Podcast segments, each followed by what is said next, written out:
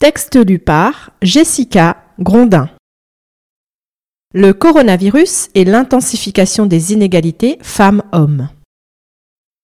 Ce n'est pas une nouveauté. Les inégalités femmes-hommes face aux diverses tâches du quotidien, dans le milieu professionnel comme personnel, sont très ancrées depuis des décennies.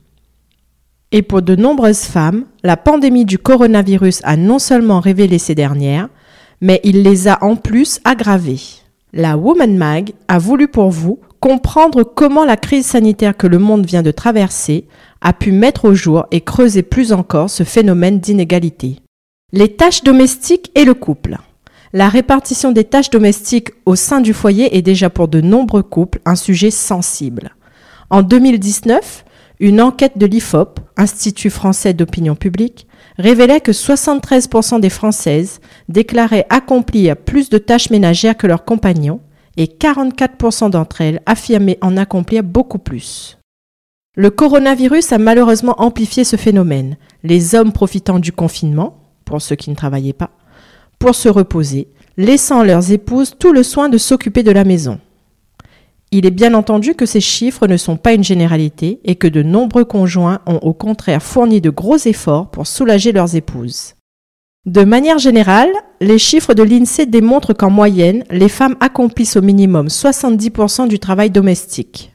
Cependant, la dernière étude couvrant la période 2000-2010 concernant cette répartition fait état d'une évolution en 10 ans, d'une minute supplémentaire par semaine de travail domestique réalisé par les messieurs.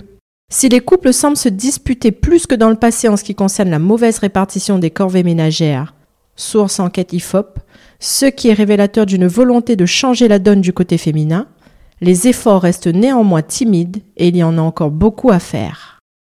Le travail et le confinement. Il est souligné que les femmes représentent 78% de la fonction publique hospitalière et 90% du personnel soignant de type infirmière ou soignante. Ainsi, de nombreuses femmes ont été mobilisées durant le confinement pour aller sur leur lieu de travail, qu'elles soient par ailleurs salariées du secteur hospitalier ou des commerces, comme par exemple les employés de caisse, qui se sont vus également imposer un rythme de travail plus soutenu pour pallier la crise. Ce rythme de travail a été tout autant révélateur des inégalités femmes-hommes dans la mesure où les femmes représentent une très large majorité des parents isolés et donc dû trouver des solutions d'urgence pour faire garder les enfants ou ne pas aller travailler. Pour les femmes en couple, il a fallu gérer leur emploi, pour celles qui ont pu maintenir leur travail, mais également toute la logistique du foyer, comprenant la mauvaise répartition des tâches ménagères. En effet, cette dernière étant d'ordinaire en défaveur des femmes, la situation a fait que leur charge au sein du foyer s'est accentuée, les obligeant à gérer, en plus d'une situation inédite stressante, un foyer dans lequel le conjoint ne s'est pas nécessairement impliqué davantage. Une implication qui aurait pourtant soulagé les femmes dont le rythme de travail s'est intensifié, que leur conjoint travaille ou non. La charge mentale toujours très féminine. La charge mentale est un phénomène qui pressurise les femmes dans leurs tâches quotidiennes et qui n'est ni plus ni moins que le fait de devoir penser à tout, en toutes circonstances.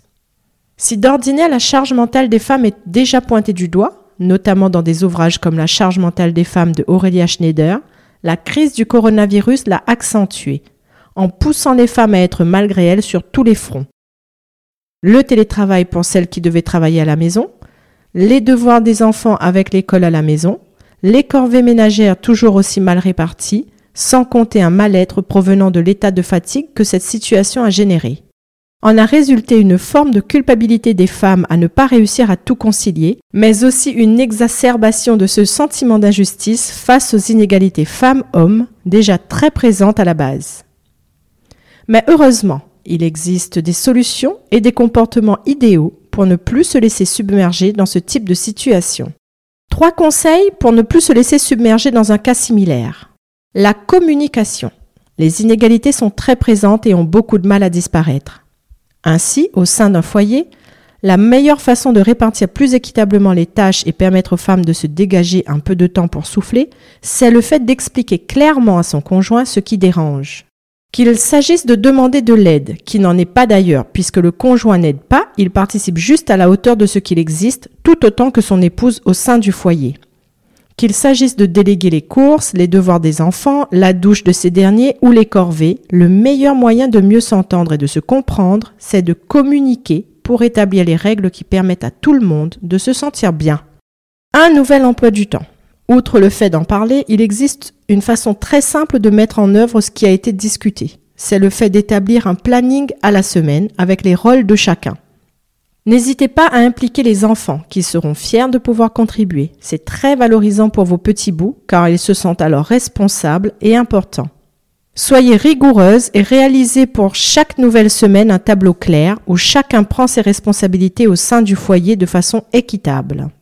Le lâcher-prise, plus facile à dire qu'à faire, il est pourtant fondamental, et surtout dans des périodes de stress intense comme celle du coronavirus.